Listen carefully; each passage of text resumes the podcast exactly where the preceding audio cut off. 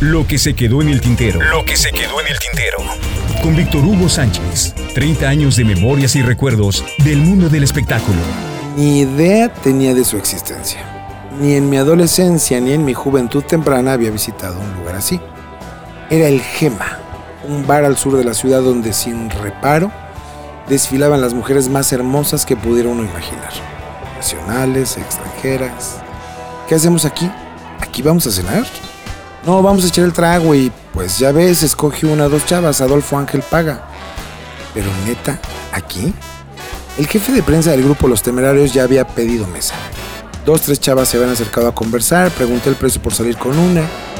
10 mil por hora. 10 mil o el equivalente actual, daba igual. Eran escorts muy cotizadas y a decir verdad, habría valido la pena. Pero ya viene Adolfo, se le hizo tarde. Mientras bebamos y escojan acompañante, él paga. Jorge, no te pases de pendejo. Esta no es la idea de ir a cenar con tu artista. En aquellos años, finales de los 80, la música grupera no era ni de lejos bien vista. Era de nacos.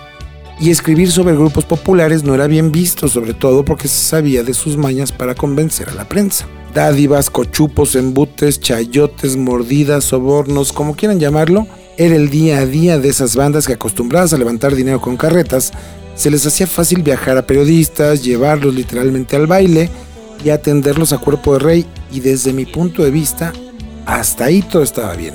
Lo malo, pensé yo, era el sobre que al final de un evento pretendían darte o te daban argumentando que eran viáticos. Tanto, tantas veces y a tantas me negué. Toma el dinero, el jefe de prensa seguro se lo queda y le dice al artista que te lo entregó.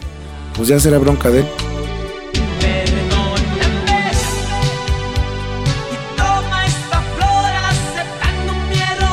Bronco, los Tigres del Norte, los Caminantes, los Freddys, los Yonix e infinidad de grupos trataban de abrirse paso en las páginas de espectáculos, de diarios, revistas y hasta en la radio que, en aquellos años, era dominada por el pop y el rock en tu idioma.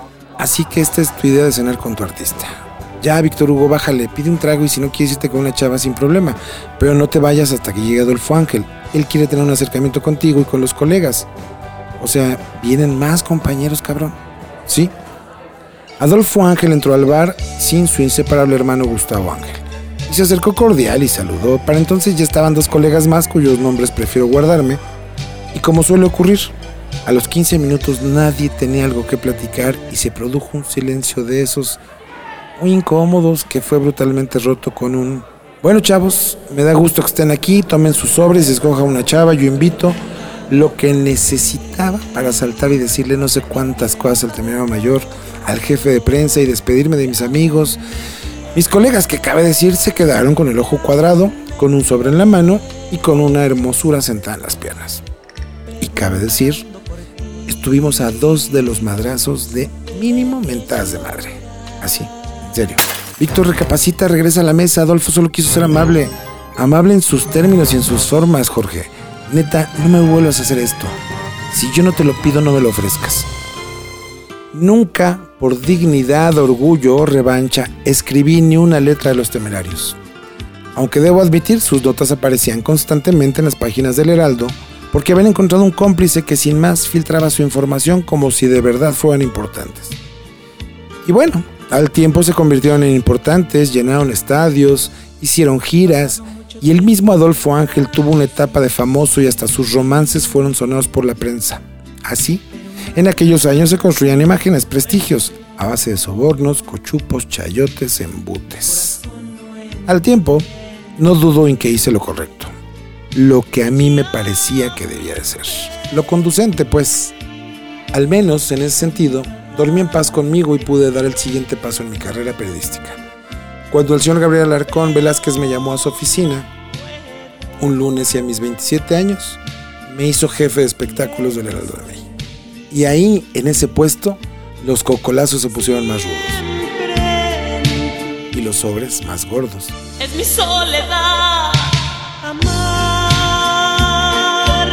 Mi negativa al chayote más férrea. Han pasado 33 años de todo esto y lo único que me queda es el prestigio, la credibilidad que es mi moneda de cambio y la única que tenemos quienes nos dedicamos a esto. Y sí, si me preguntan, ha valido la pena. Lo que se quedó en el tintero. Lo que se quedó en el tintero. Con Víctor Hugo Sánchez. 30 años de memorias y recuerdos del mundo del espectáculo.